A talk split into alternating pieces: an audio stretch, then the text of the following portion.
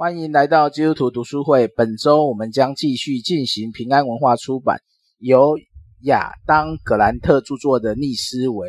本书预计分为六次聚会，本次为第五次，每次阅读两章的进度进行。今天我们将进行逆思维的第九章，重写教科书，教导学生质疑知识和第十章，这不是我们一贯的做法，建立职场学习文化。今天主要讨论的就是教学和如何提出质疑。如果你对我们先前的讨论内容有兴趣，可以搜寻基督徒读书会的 Podcast。当然，对书的内容有兴趣，也可以加入我们赖社群讨论。然后接下来请提摩太为我们做个摘要分享。好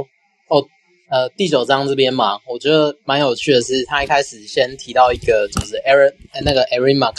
McCarthy 高中社会科老师嘛。然后他教社会科有一个蛮蛮特别的方式，他最主要任务是需要培养那个好奇心，然后并且他要让，诶比如说学生在自主学习的过程当中，他可以去更新现有的知识。那总之在这段他就讲说他怎么让学生呃知道说那个知识是可以变化的，然后在那个变化或进化里面啊，然后他会让八年级大概八年级应该就是我们以前讲的国中二年级。的学生去自主研究，然后对于已经有的知识啊，他可以提出就是审视啊、调查、质疑啊，然后在这过程当中，他可以慢慢建立知识传授的那个自信。然后，呃，对啦，然后但是他，但是他就在这过程当中，他也去比较说，作者一开始嘛，反正他也讲说，我们呃怎么讲，我们的教育系统其实只是在塞新的知识给我们。然后只是强调说去建立知识跟自信，然后但是他没有在过程当中提出那种质疑这样子。那接下来他要谈到说，呃，当我们在这样的学习状况底下，然后我们就有可能会，呃，比如说中断学习，譬如说我们可能认定某一个东西是是真理，那这样子的话，呃，比如说他要提到那个什么地平说，关于地平说的讨论。那这中间他会经过很多，就是呃，就是可能真他们他们认为那是真理，然后他就变成说它是一个讲授型的事物，然后过了好几百年都没有人去质疑它，直到最后有人在研究当中发现，然后并且他可能付出了一些生命的代价这样子。那当然，这里我觉得呃，如果大家有兴趣，可以去看一部漫画，叫做《地关于地球的运动》，然后他就。他就用一个蛮有趣的方式，也不是有趣，他就用一个蛮写实的方式在铺陈，就是呃地动说的科学家或相信地动说的人怎么样去呃破除，就是地球是中心的的宇宙观，然后在这过程当中他付出那个生命的代价这样。然后当然这部漫画有兴趣大家可以去找来看。好，那当然这里他回到一个点哦，他谈到历史教育的范畴，他会。认为说，呃，应该说，嗯，呃，在可能近十几二十年吧，就是历史教育它开始，呃，有一个风气开始慢慢出来，就是说，他认为，呃，就是说提某一个问题，他他认为每一个问题都没有单一的正确答案，或者是他他没有一个单一的解答，所以他会在这过程当中，像前面的那个 Aaron McCarthy，他会开始教导那个学生。他用一种事实查核的方式去思考，那那个准则就准则，他这边就提供出来给大家参考。他就写说，呃呃，就是说我们在查我我们在查询资讯的时候，不是只是单单去吸收它，然后并且我们并且在这过程当中要拒绝用，就是说怎么讲，我们要拒绝用一种就是这个知识是普及的。就说，它是一个 common sense 来取代说这个知识是可信的。然后还有第三个是说，就是说明白资讯的传播者啊，就是通常不是通常不是它的来源这样子。那当然，呃，就说这些原则啊，就是用运用在教室之外是很珍贵的。可是传统的教育方式，它没有让学生去养成那个习惯这样。那当然就是呃。最后，他在那个惊，他在惊吓效应这里就提到说，呃，他在讨论说，诶，应该是大学里面吧，他开那个 lecture 就是演讲的课程，跟呃 seminar 就是中间会有一些主动学习跟讨论的课程，然后他去比较这两个教学法的差异，然后当然就是呃我们这些教学方式会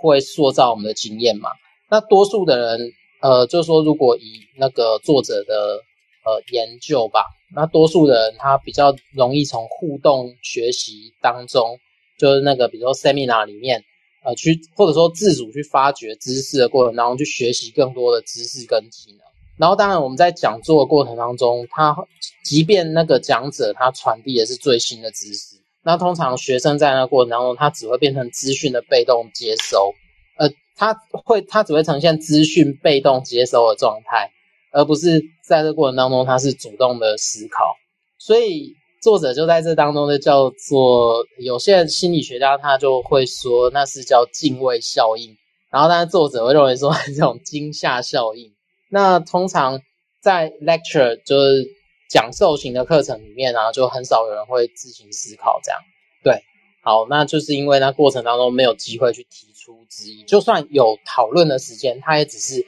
呃，非常非常少的状态，这样。好，那他又提到一个很特别，他大学时候的一个教授叫那个 Robert Nozick，然后他说这位哲学教授啊，他其实不太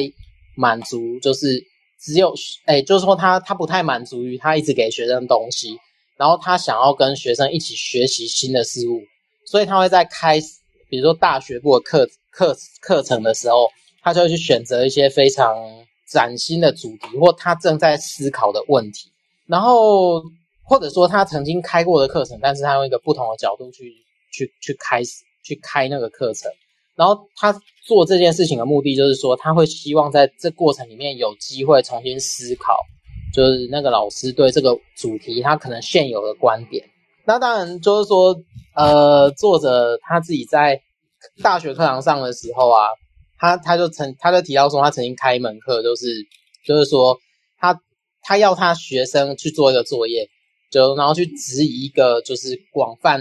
哎，就是去质疑一个 common sense，然后然后去或者说去支持一个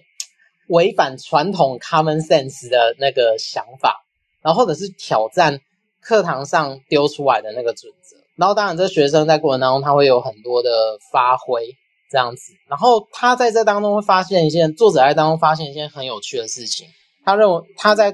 课堂上发现说，呃，特别有完美主义倾向的人会在这种课程当中遇到很多障碍。然后尽管他们在学习的过程啊，他们成绩是最好的，可是，在做一种新的创意发想的时候，这些学生往往最容易害怕出错这样子。然后，所以他在这个过程当中，他要归纳出一个点，就是说学习的。最佳的学习方式就是教学，然后，呃，当然需要重新思考，不只是这些学生已经学的东西，还有就是说他们能够向谁学习。那当然，这过程当中学习的不只有学生，同时，呃，授课的老师他也在进行这种学习，这样子。那他当然在谈到这种过程里面，就很重要的，他就提到很重要的一个老师叫 Ron Berger，然后他在。呃，职他的职涯里面有大部分的时间都在呃麻州的乡下当公立学校的老公立小学的老师，然后但是这个老师的经验呢、他是呃比如说呃他他认为说啊，就是说真正的工具啊，他会在那过程当中去不断的修正我们的想法，然后这是在呃这个这位老师他其实是很长。他有一个习惯，就是他会做手工艺。然后，当他在做那些手工艺，在享受那个工匠打磨的过程当中，他认为这个手作的过程，他会修他，他会让我们更容易去有机会运用这个过程，在我们比如说思考问题的时候这样子。所以，他就用那个打磨或者手工艺作为他在思考这些重新思考这个能力的那个展现，这样。然后这个这个老师很特别的是，他会让学生去面对他们，呃，比如说他可能会出问出一些难题，让学生去挑战，然后并且他会去接纳说那些学生他们对这个难题提出来的就是困惑，然后让学生可以在比如说他这些难题当中，在自主学习当中，他去找到一个一个一个方向。然后，但是有一点更重要是，他让学生在这过程当中，他会彼此的去，呃，就是说，他可能要他们去做一个作业，就是说，可能要他们去画一个蝴蝶，然后，然后可能一开始画出来的那个样子，跟最后的成品，就是说，他他可能要在这学生可能要在过程当中，呃，去讨论说他们要怎么画是最好的，然后到最后是每一个组每一个组，他们中间要去讨论说。他要去学习针对那个画，或者是针对那个学生在做的问题，呃，提出建议。然后学生也要适时的去参照别人的意见，然后在这过程当中去修改，然后让他们去知道说，这过程当中，呃，对东，呃，对那个作业的批评啊，并不是呃批评作者本身，而是批评这个作品，或者说让这个作品有机会可以做到更好，这样。那但我觉得他后面。很有趣的点是，我觉得他的 conclusion 很好玩，就是说他认为这个教育呢，不是呃头脑一直累积资讯，而是在就是说他认为每个资讯每每个人他在做的思考都是一个草图，然后在关键点在于说我们是不是能够在画出草图的过程当中去不断的修改，然后或者说聆听别人的意见去修改，然后并且在这过程当中去持续学习的这个技能。然后这是很重要的，这样啊，那黑熊在这里就提出了两个问题嘛，就是说我们可以分享一下我们从小到大学习的方式比较是属于哪一种这样子。然后第二种是你喜欢怎样的学习方式，然后或者说读书会的形态应该是属于哪一种这样。好，就是摘要到这边。好，谢谢提摩太的分享。我想在我们学习的环境当中，他这种互动式的学习，我们应该很少见。从我们如果以我自己来讲，从国小到高职，全部都是老师讲，学生听，很少有所谓的互动。如果唯一的互动就是所谓的，像我读职校嘛，唯一的互动就是实作课程嘛，其他几乎不太会有互动。只有到真正到研究所之后，才有开始所谓的讨论课程。但 这样的学习环境是不是就限制了整个？我们华人的教学问题呢？我之前呃，应该说，我第一次接触到讨论课的时候，然后好像知道说讨论课可以学到更多东西的时候，诶，高中可能有那个经验，但是那个经验是很少很少的。就是说，因为高中大部分还是以考试为主嘛，然后讨论课通常或做报告的课，或做团体报告的课。然后让大家互相讨论的时间其实算比较短，或者说在课程上，它可能是占变成说是一个暑假作业，然后大家就是暑假以后，大家也知道嘛，这讨论课讨论到最后都是只有一个人或两个人，然后再把那个报告审出来，然后其他人就搭顺风车这样。然后就是说，这大概也都是大学的状况。那我在大学学到一个最有趣的功课就是。呃，因为我是念社会科的嘛，社会科学的嘛，所以就变成我我在二年级的时候开始有讨论课，然后那个讨论课是怎么讲呢？就是我们要读一本书，或者要读两本书，就读两本文本，然后每次上课前要读完，然后读完之后，老师就开始开始就是反正就大家都坐一圈嘛。然后就开始说，哦，好啊，那那个那个作者这边讲的是什么？然后那你们有什么想法这样子？然后那个一开始大家因为都不熟悉嘛，然后就会觉得说，呃，我们可以讲什么呢？因为那个是作者嘛。然后后来老师又示范了一下，说就是说，因为我们在做那个西周史的那个批评，然后因为西周史的那个作者他他吸收了一点马列主义的背景。然后他在书写的时候，他就会强调说，像马克思的进步史观啊，或者是什么的。然后他就要我们特别去挑出那个东西，然后去指出说，进步史观跟我们现在史料看到的东西，或者说跟我们第二本书或第三本书或我们看到的一手材料里面，它有没有什么矛盾的地方？这样。然后我我就在那个时候才开始知道说，原来课堂上的讨论，它可以学到的东西是比呃，就是我们可能。呃，就是读书把东西背起来，然后考试还来得多这样子的。好，然后回到书本的草图的工人和工艺大师，这可能就是我们在面对很多学习的时候遇到的一个困境啊。当然，他这边是二九八页这边图，就是写评判自己跟评判你的作品。多数我们很容易陷入到评判自己这一块，或者说身边的人会这样去形容，比较少采取鼓励的部分，所以变成说我们不敢犯错，一犯错可能就会变得没办法去，等于是像前面讲的嘛，那些评分学生的一样状况，就会受到这个限制。所以这个这个时候我会提到另外一个问题，就是。我们在教会的，诶，可能现在不多了。我们在教会的查经班，多数是属于哪一种方式？演讲型还是互动型？我有尝试，我我以前有尝试要做互动型，但是互动型又变成说，呃，演当然是演讲型居多。但是如果要做互动型的话，就变成说，呃，带领的人他他要有有那个弹性，可以去听懂每个人也想要讲的东西。然后最后把各个不同的想法，他可以拉出来整合这样子，所以嗯，互动型不太容易带，但是在这过程当中，以我自己的经验是，呃，带的人他其实也可以学的比就是学生还要多这样，嗯哼，因为他也不是说因为他需要回答各种不同的问题，他学的比较多，是说他会在过程当中可能有一些新的想法跑出来。然后他可以在那过程当中把那个新的想法丢出来，让大家共同来检验，看看这是不是可行的，或者说合理的解释方法。这样，对，嗯，所以如果是以这个前提之下，我其实是蛮喜欢用这种互动的方式来带查经。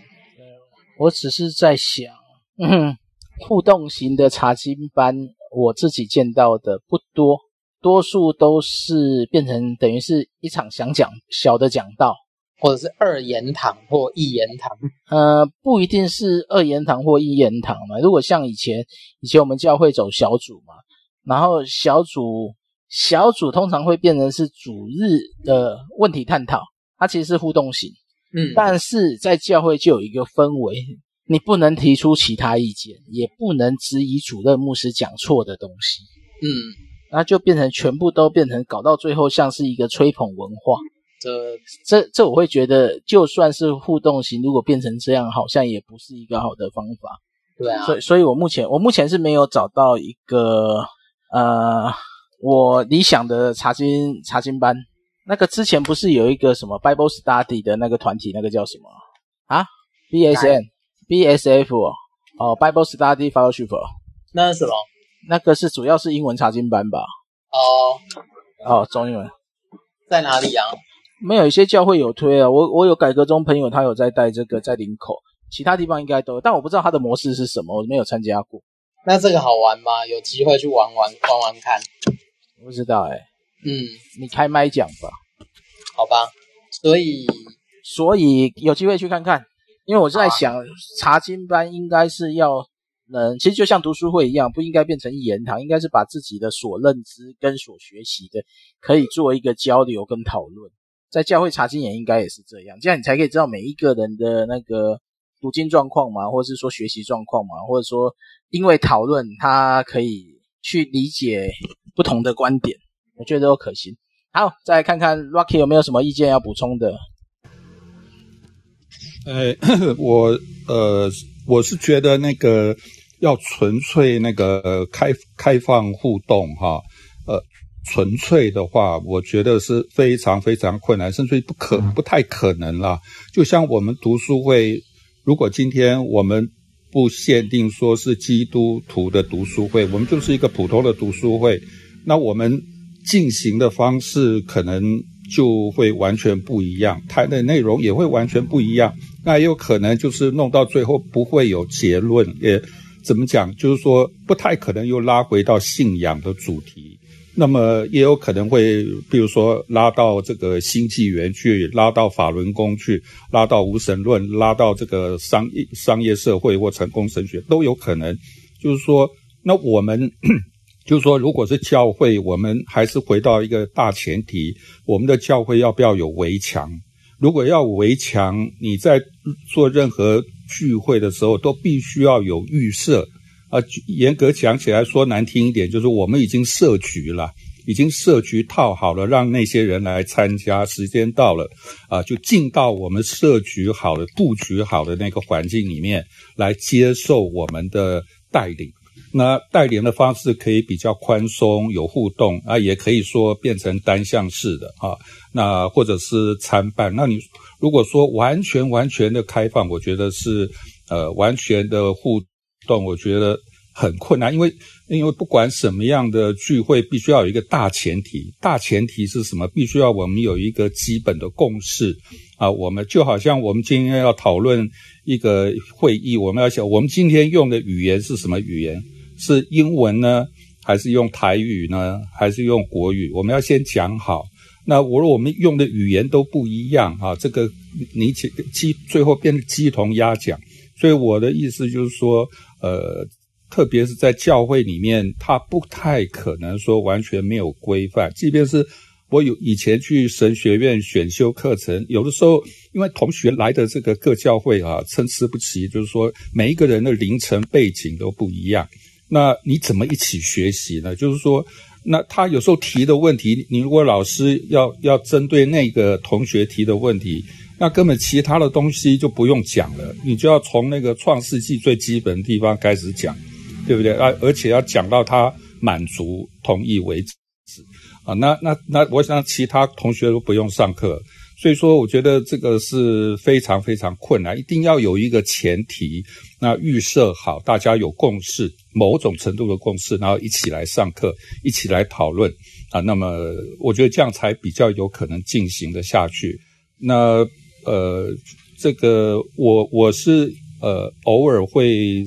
这个透过网络看那个呃像这个呃英国圣公会有有一个 Ron Williams 的这个前主教，他他讲的东西也蛮深入的，也很好，也那也很活泼。但是我感觉他们那个教会就会用一种半开放式，说还是以这个主讲人为主啊，然后他讲完以后。开放给下面的人，呃，有互动，但那个互动不是随便互动，是根据主讲人所讲的那个范围里面啊，呃，来进行比较自由开放的对话。那我觉得这样一半一半比较可能可能进行啊，才不会说整个被带到另外一个世界去，然后没有办法把这个没有办法收回来，那也我们也没办法维持我们当初呃。举办这个会议或举办这个讨论会或查经班，呃，真正的目的是什么？我们能不能维持住原来那个目的、那个方向？那我觉得这个可能要去先思考清楚。这样，这是我的感受。然后，谢谢 Lucky 的分享。我想说，开放学习并不是完全没有方向，应该是有一个组织共识跟组织目标。才有可能真正做到对话，不然我们就会很难去对话。那小凤，你有没有要补充的呢？嗯，小凤不在，嗯，没开麦。好，那我们就继续。我我觉得里面有另外一个也是有趣的观点。好，对不起，啊、因为我现在是用手机在户外，所以那个就跑掉。那个刚刚讲到开放式啊，我觉得其实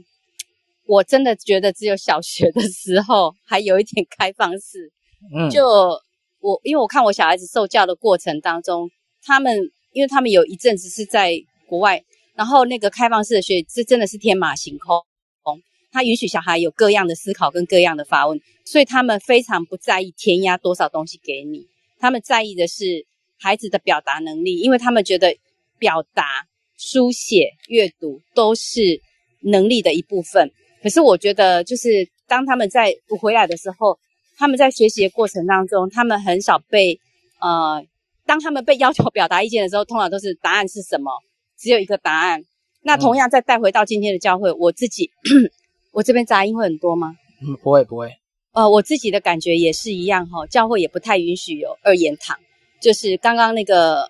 黑熊黑熊弟兄有讲到说，哦、就是变成一种吹捧的文化。那我觉得第一个牧者自己要很有安全感，而且他自己要知道他。他讲的这个东西到底合不合乎圣经，或者是他他老师就是讲四福音书，然后再把外面东西再套进来这个架构里面。其实我曾经，我跟我先生有一阵子就一直觉得牧者的这个，嗯，应该是有一点点我，我我我不阿门这样子。我其实，在小组当中有投出，有有有提出来，就我觉得我不同意。啊，我我我就我的曲目就两颗眼睛瞪得很大，看着我。我我当时也，可是我真的就觉得，我真的就觉得是错的。我因为他讲到一些，他觉得他观察现在产业趋势是是怎么样，台湾根本没有可以代表台湾的产业。后来我就超级不爽，我就觉得说那是你个人想法，不代表你个人想法可以可以在教会里面这样子无限被奉为圭臬。我不是不尊重牧师，我只是觉得说我们今天要把它放到这个真理的标准上来看的话，那他应该是要被检验的。嗯，对。所以呃，后来别人都会觉得，不是别人，就是我把我自己的想法，我不是到处散播，因为我我也没有资格到处散播，我只是把我的想法提出来。可是我后来发现说，呃，别人会觉得我不应该在小组提出我不同意这样的看法，所以我觉得就是当我们要鼓励一个开放性的思考、开放性的对话的时候，我们自己有没有安全感？我们能不能接纳别人跟我们不想法不一样？或者说我们真的是错了？别人提出证据来的时候，我们是什么态度？那个都会让这个团体变得更加的呃更加封闭吗？还是说它更 open？你会对于自，我们会对于自己的所思所言所想，更就是更用一个比较，呃，我们会更加细腻的来检验我们自己要讲的话。嗯，对，以上有你这个在小组讨论的经历，我就是常常被曲目瞪的那一位。他们又喜欢找我发言，又不希望我发言，所以有时候就很尴尬。因为我习惯哈，如果提到一个问题，我自己会是。呃，把我学过的项目的可能性都讲出来，让大家去思考，而不会给一个单一答案。当然，这个有时候大家就会很头痛了，因为你让它变不是一言堂，让它变有许多的分支的可能。然后我觉得这本书还有一个，我觉得，哎，Rocky 要讲话，对，好我插一下。对啊，就像我们叫木道友来一。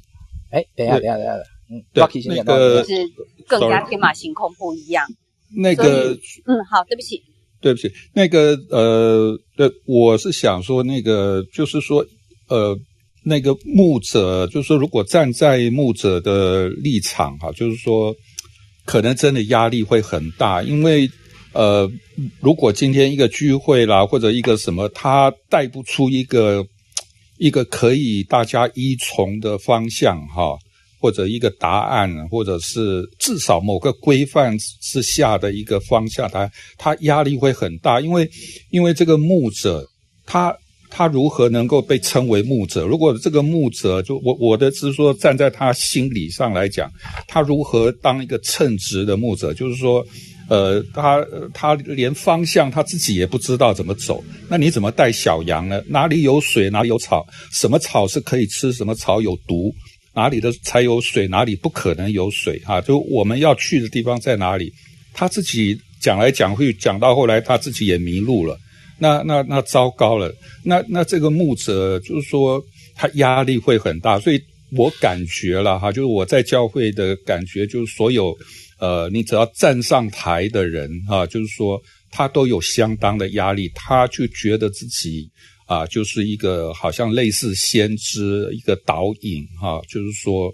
或者是一个牧者，他他有这个责任。如果再加上他是领薪水的，那他更是觉得我必须要称职啊啊！所以说，呃，特别在我们这样一个一个从小受教育就是填鸭权威式的哈、的的这种教育环境，然后教会的又是那种。呃，讲台在上面，下面坐很多人，很像我们在学校上课的那个样子。所以这个这个怎么样破解这个，我觉得很很困难了。那我想大前提，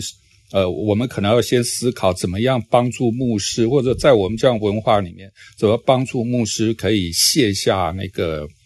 啊，心里面极大的重担啊。如果说呃，他会怕说啊，万一你打航龙讲唔掉，你看破卡丘啊，拜边撞啊，就是说那怎么办啊？那那那是不是走不下去了啊？所以我也是蛮替这个事情难过。但是真理总是要讲，如果我们包庇这个事情相怨下去，那教会只会越来越糟糕，而且呃，牧者以及羊群，大家都不会成长啊，反而会退步。嗯，是的。然后小凤刚刚讲什么？可以补充吗？哦，没有。其实我我大概要讲就是这样，就是我觉得其实我们不用把牧者神是就是 神话，然后我觉得牧者自己也要懂得下台阶，就是他自己也要知道他是一个人，那这样子大家相处起来都会很愉快。就是，是而且我觉得。当牧者自己有问题的时候，他也是诚恳的说：“我他是一个人，他跟我们一样都会犯错。”我觉得这个就非常好，站在同一个对话的基准线，就没有那么难。最怕是要硬凹，或者旁边还有一堆的拥护者，然后要要来指指责你怎么可以在小组这样问话的时候，那那个才是就是欲盖弥彰，那才是我比较比较令人担心吧。嗯哼。也是，所以其实，嗯，有时候就是，我觉得现在有个东西，就是书中有提到那个惊吓效应，有点像。呃，我我如果说过度于推崇牧者，很多时候我们的回应可能就像这本书的一个问题，大家都觉得嗯讲到讲得很好，可能都有收获，但实际上呢，可能只是那个当下那个反应。我觉得在小组当中，如果可能的话，我们也应该。对了，一个是要维持牧者的安全感，也就是所谓牧者要给一个唯一的答案。但是很多东西其实都还在学习，是应该可以被沟通、被交流的。好，我们这一章不要不要不要讨论太久了，不然我们下一章就来不及进去了。现在四十分，好，请提莫菜帮忙摘要一下第十章，快速解决。好，那个第十章其实在回应第九章的的内容。然后第十章在讲那个 NASA 的，就是有一个太空漫步失误的问题。然后就是有一个太空人，他在太空漫步的时候，他差一点溺水这样子。那当然，就作者都在检视说，拿这个案例来检视说，呃，这个案例就有一点点象征说，NASA 他在呃重新思考的环节里面，他可能有一个有一些失败这样。然后，但他的失败是差一点带有，诶、但 NASA 的这个。重新思考失败的这个过程，它曾经造成，就是像太空梭爆炸，跟或者是那个就太空人在漫步的时候差点溺水这样子。那呃，作者就借 NASA 这个体制啊，然后他重新去想说，在在谈论说重新思考，它不单只是个人的技能，它可能也是集体的能力。然后当然更重要的是这个组织的文化是什么这样子。那基于 NASA 自身的成就啊，它有可能会变成是那种过度自信的、过度自信循环的受害者这样。那他作者就会比较常想说，他在这章就想要去建立一种观念，就是重新思考。他其实比较容易发生在一种就不断学习的文化，然后它的核心价值就是呃。团队里面的不管是个人或是团体，他会在呃这种学习的文化当中去去去自我成长，然后并且他会把一些例行的公式拿来重新思考这样。那诶，他就应用了一个案例，就是那个 Amy Edmonson，他在研究那个医疗错误的例子。然后呃一开始这个研究者他觉得他他是发现说，当团队感受到呃，心理安全的，啊，就是说他心里感觉到对这个团队越安全，然后他们中间犯错的比例也就会提高。可是呢，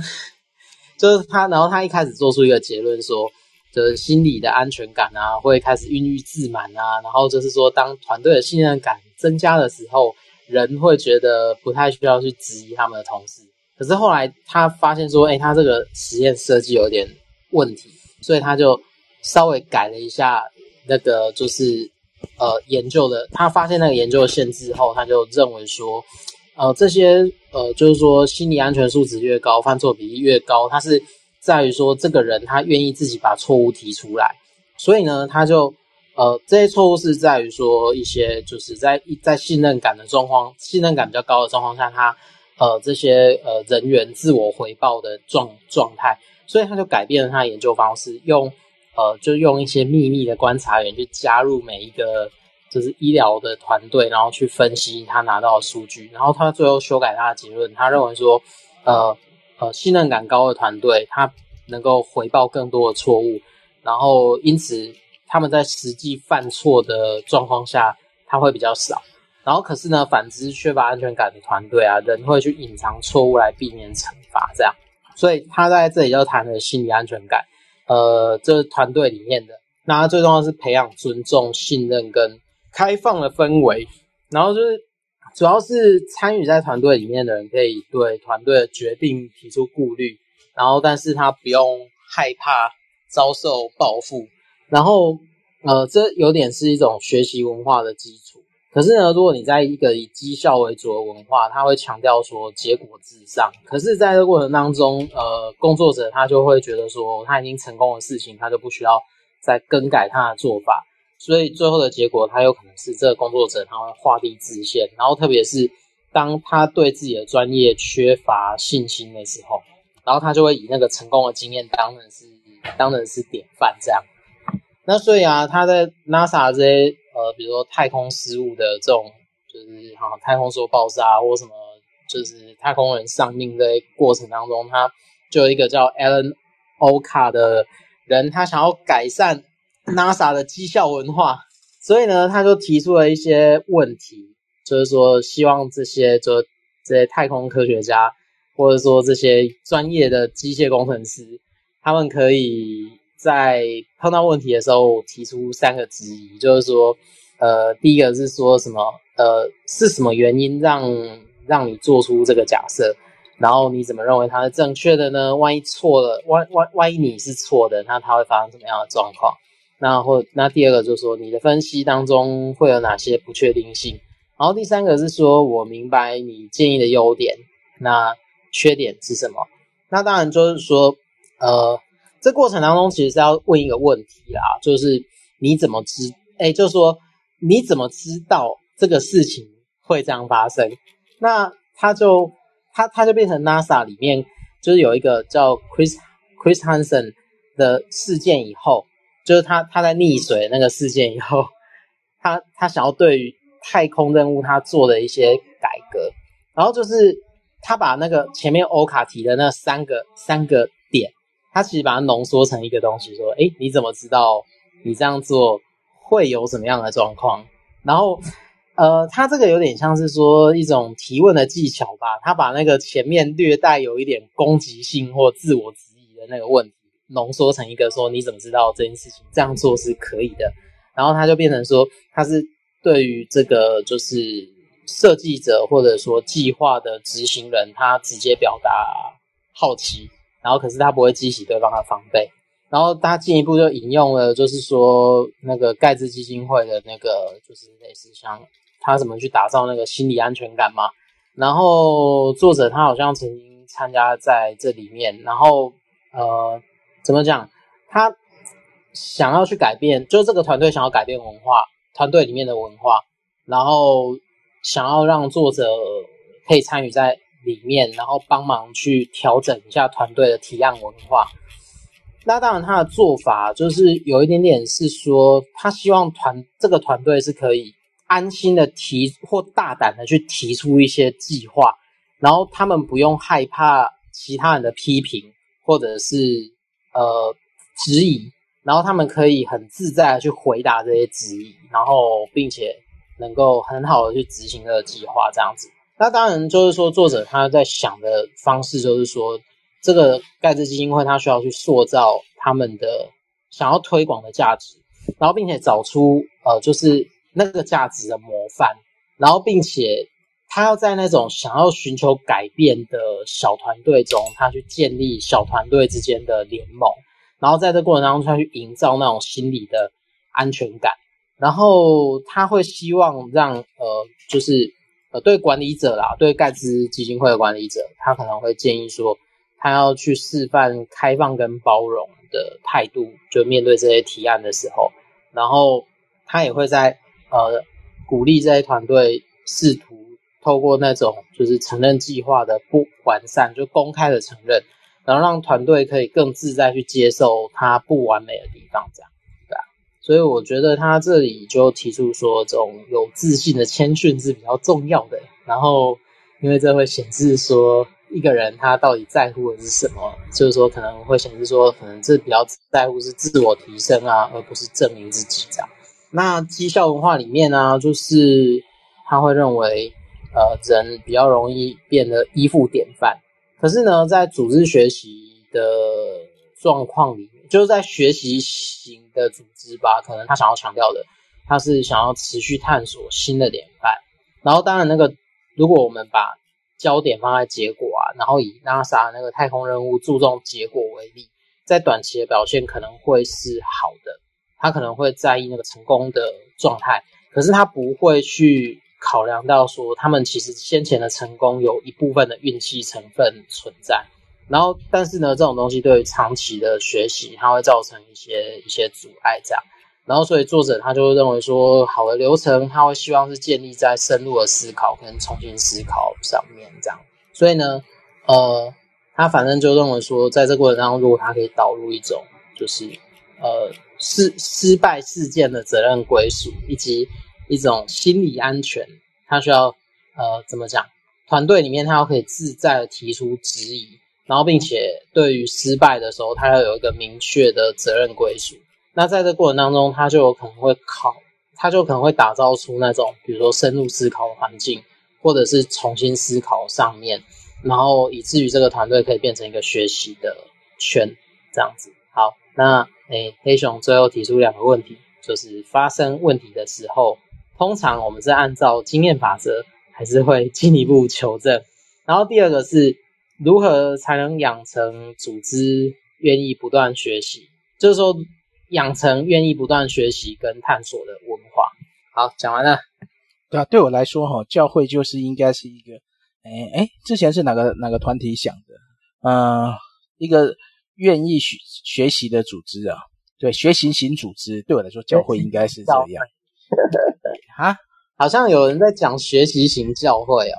对啊，因为教会应该是一个学习型组织啊。因为每就以就以改革中来讲，我们应该是如何学到圣经的根本。本貌以及学习到神的那个属神的价值，所以教教会应该是一个学习型组织吧，不应该是一个创造典范，然后就典范就停在那边，呃，对，或者是说限制它的一个发展性，就变成你看，对我来说，现在教会最大的问题是我们永远都变成是一个等待上头教导的一个团体。大家的学习可能都只剩下主日讲道，嗯，然后平常他们的学平常的学习方式就变有限，所以我我在想，如果说我们回到信仰来讲，教会是不是能变成一个学习型组织，或是说是一个呃不断学习的一个成长团体？嗯，这这是我经常思考的一个问题啊。就像我们现在读书会也是啊，我先讲一个读书会的理想的一个四个方向，但我们现在读书会要完全做到也也有难度啦。因为我们读书会希望的就是它是一个成长团体，一个学习型组织。在早期应该是两千年初的时候，台湾有一阵子很兴起读书会，但是这个读书会的方法它不是单纯读书。我们说读书会的目的是读人，不是读书。嗯，是让每一个是从我们聚集分享来探讨每一个人的价值，然后以及彼此学习。所以读书会到最后就会变成一个是分享感动。然后也会去质疑不同的观点，因为读书不代表一定要认同书，你可以提出不同的观点，告诉人家说你的事情。然后另外就是，平常我们不懂的东西，可能在读书会可以解开困惑。然后最后就是因为我们彼此的成长环境不同嘛，然后受过的学习经历也不同，所以变成一个生命的对话。这是一个呃，对我来说读书会应该就有点像查经班一样，应该都会有这四个方向可以不断的成长，然后。呃，人跟人的信任关系也会越来越紧密，这是我的一个理想值啊。当然，实际上差距多远我不知道，但是我会觉得我们现在面临到的时间点，就像我提的第一个问题一样，啊、呃，多数我们不太会去想找到答案，在教会也是，我们看我们一直教会一直在谈复兴嘛，要谈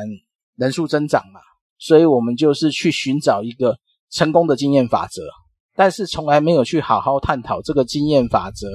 它的背后原因是什么。嗯，它是不是适合我们，或是说，呃，它是不是有一个特定的环境才能达到这样的目标？然后我们自己本身是什么？我觉得我们在学习上来讲，我们很习惯直接进进入，就以台湾的教会来讲，很容易学进入那个方法论，就是怎么做最快就能达到这个目标，而我不要去学习这件事情的核心观点。所以就变成我们会发现，我们呃台湾有好几波运动嘛，就是说从那个呃细胞小组 G 十二双翼，嗯，然后到现在的幸福小组，但是这些成功的背后的原因到底是什么？我不确定有没有好好探讨这件事啊。对啊，但是我自己如果是以会友的角色来讲，多数的状况就是上头推什么，我们就跟着做，按照他的规则去邀朋友。嗯，当然他会有一个所谓的呃。教学内容，因为我那时候最早我上的那个时候的关键时间点是匡健雄的细胞小组，嗯、然后再就华迪克牧师的那个直奔标杆。嗯，我自己碰的就是这两个方法论。他虽然说有提到很多东西，但是我们却没有细分它的原因。然后在福音协进会的时期呢，项目师就以标杆直奔标杆去提了另外一个观点。虽然说有五大方向嘛，他讲的五大文人生嘛，嗯、但是你是不是把这五大人生的你的神学价值先建立清楚，还是你只是跟着人家走？大概是这个概念。好，来看看有没有要补充的。提摩太有没有要补充？没有。你们想要说什么？这里我觉得，就我待过公大部分公司的经验，老板都是喜欢用经验法则，他自己成功的经验法则。可是呢，他不会去想他为什么会成功。我我有一个问题就是，嗯，过去成功的经验。可以套用在现在吗？不行啊。对，所以为什么一定要？为什么你所面对的主管都习惯经验法则？他一定要碰壁才要换路吗？对啊，通常是这样。好吧，但是没有啊。他其实很有一些状状况，就是我们常常在工作，我们就知道，就是说每一次每一次，呃，就算以简单的行政流程来讲好了，你每一次能够成功的跑完，都怎么讲？他不是。他他应该说，他他应该说，你做的好的时候，他是有个规则跟有弹性，他要他是要并行的，但是他他他很难，他很难，就就说你在某一些行政体制里面，它有一些规定，它是会有一些细微的规定是会会中间会因为某些状况而调整，然后你怎么样让这些调整是做的更顺的？嗯，对啊，或呃，那然后如果你套用在其他的工作上面，你原先会有会。比如说，你可能在编辑一本书的时候，你有一些特定的工作流程。可是你在做下一本的时候，你会发现说，因为某些状况，你有一些工作流程，你不能照这个状况跑，因为你可能面对的是不同的人或不同的作者。然后你在这个状况下，你就要重新去调整沟通的方式，或者说去去尝试一些新的你你曾你不曾想过的东西。然后，因为你每个作者或每个翻译他的。呃，可能每个作者比较明显吧，就每个作者他的观点都一定是不同的，然后个性也不一样，然后你不能够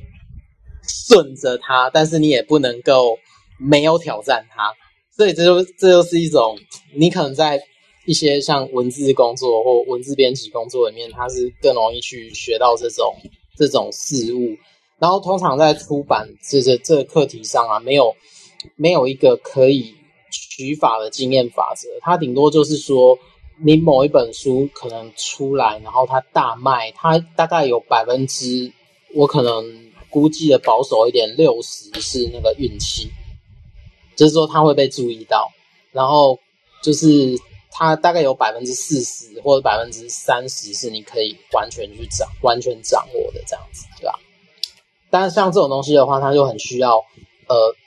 灵机应变，或者是一种你可能要在某一些事情上，你都要重新去想，你这样子做到底对不对，或者说你这样子经营广告好不好，或者说你你到底跟作者这样的合作顺不顺畅，或者说你跟公司内部的沟通这样子可不可以，对吧？就是以前的工作经验跟一些阿里阿扎的东西，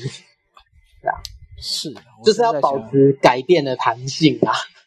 我正在想学习型组织是谁的书，我忘记了，但是我一我一直有听到，我一直有听到这个，我应该有买过这本书，对啊，哦，第五项修炼呢？你是说皮皮特贝尔格吗？彼得贝格吗？呀，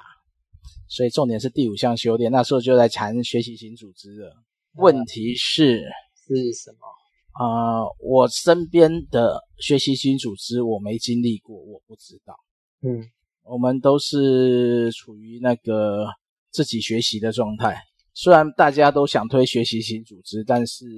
我自己身边我不没有看过愿意学习，通常是竞争，然后淘汰汰换，不然就是老化，然后僵化。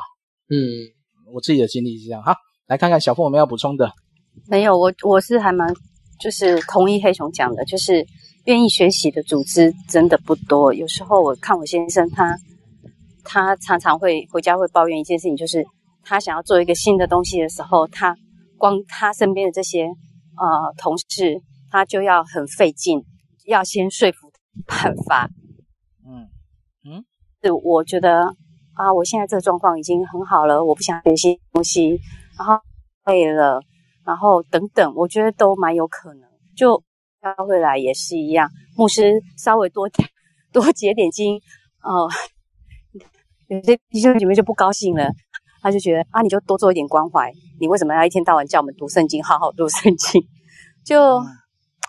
当你可以为自己学习的时候，就。我觉得学习就是让让自己一直保持在一个进步的状态，所以我就是很谢谢各位，因为 如果我自己要读这一本逆思维的话，我跟你讲，我真的就是前面两章读一读，我就不想再读了。可是因为有团体一直坚持下去，我就算没有读，我跟着你们，我都可以。以上，谢谢，谢谢。我突然想到了一个读书会的一个核心标准、核心目的啦，就是为了呃。养成大家成为终身学习，所以除了学习型组织以外，大概终身学习也是我们这一代这一代人所需要面对，因为我们面对的变化太快了。这二十年来的整个不管资讯科技，或是环境，或是我们的生活。其实改变了很多。好，再来看 Rocky 有没有要补充的？呃，就刚刚黑熊有提到那个，就是我们教会就是最近这几十年一直在追求复兴嘛，哈，然后到处去想要找到什么，好像有特效药之类的东西。那呃，我是觉得想挑战一下这种想法，那个借用这本书哈来呃逆思维一下，就是说。这种寻求复兴，就是说，呃，如果我们回到新约圣经看，就是说，这个呃五旬节以后，那呃使徒们开始传呃放胆传福音，然后啊、有时候有四千人、五千人这样信主，呃，但是那种复兴哈，就是说，我觉得我们必须要注意，他那个那个都不是预先知道的，就是说。呃，使徒们也没有说，我今天讲到要要马上造成什么复兴，没有，都没有。这个是 突然间圣灵的工作，然后是他们事后才知道神已经在他们当中有特殊的工作，所以都不是他们预先说我要怎么做，然后圣灵呢，呃，就可以按照我们的这个布局哈，然后来就范，然后就会给我们有什么样的收获。从来没有，他们完全没有这个意思啊！这是头一个。第二个就是说，就算那个五行节有有这样子的丰收，当然很好，但是也不是后来一直这样子。就是说，在圣经里面，我们也看不到说，呃，他们的使徒们那么聪明，就是说，哎，上次那么好用啊，那么到底是什么道理？那么我们再来重新复制一下啊，好不好？每一季都能够像第一次那样来丰收啊，我们就把那个。马拿哈，那个马拿的诀窍把它学下来，所以定期都会有马拿掉下来。没有这样的事情啊，我们也在圣经看不到。呃，他们想要复制这个使徒那个复兴的经历，完全没有这种动机，因为那是圣灵按照他的意思把得救的人数加给他们啊，那那不是他们有有什么特殊的诀窍。然后我们也看使徒彼得，他到处传福音，效果常常是不好的。好，完如果要跟他们比，那差远了哈。他他如果要从这个角度去评判，那他真的是不称职的使徒啊。所以，所以我就是觉得很。然后，然后彼得也从来，呃，使徒保罗也从来没有说我们要研究一下啊，我们的先前辈们是怎么样成功的哦，他们是大概祷祷告多少小时以后啊，圣灵才会开始大大工作，从来没有这样讲。那圣经只有告诉我们说他们的见证。啊，甚至于是流血受苦的见证，是我们的榜样，是我们的激励，只有讲这样子啊，没有说诶他们一定有什么撇步啊，我们也也把它拿来用哦，到时候也会有这个同样的效果。那这样的话，还是算圣灵的工作吗？还是以方法论来取代圣灵的位格啊？那我觉得，就是说，我就借用我们这本书逆思维哈，我们也反方向来呃想想看，这样子啊。那但我们今天这本书是最后一次吗？还是还有？还有一次，下一次才结论。OK。所以我们这本就轻松一点，下一本就是要要来读那个校园出版的《天启保罗》，我们就来好好学习一下保罗吧。这本保罗这一本大概是分四次聚会了，所以我们下礼拜就好好的来思考一下逆思维。好，最后还没有要补充的，我们时间差不多，有要补充的来开麦，没有我就要来，好，来结束。所以我们下礼拜就是最后第四章结论。然后是从十一章跟他的最后的后记，然后同时我们也可以思考一下这本书跟我们信仰的关联到底有怎么应用，以及我们有什么学习。然后下一本就是下下周就开始读天启保罗，这是呃以前的华神老师张凯旋著的一本书，里面只有四章，可能我们就是一章一章进行。好，大概就这样。那我们今天的聚会就到这里，谢谢大家的参加。好，谢谢，晚安。谢谢，晚安。晚安。谢谢，晚安。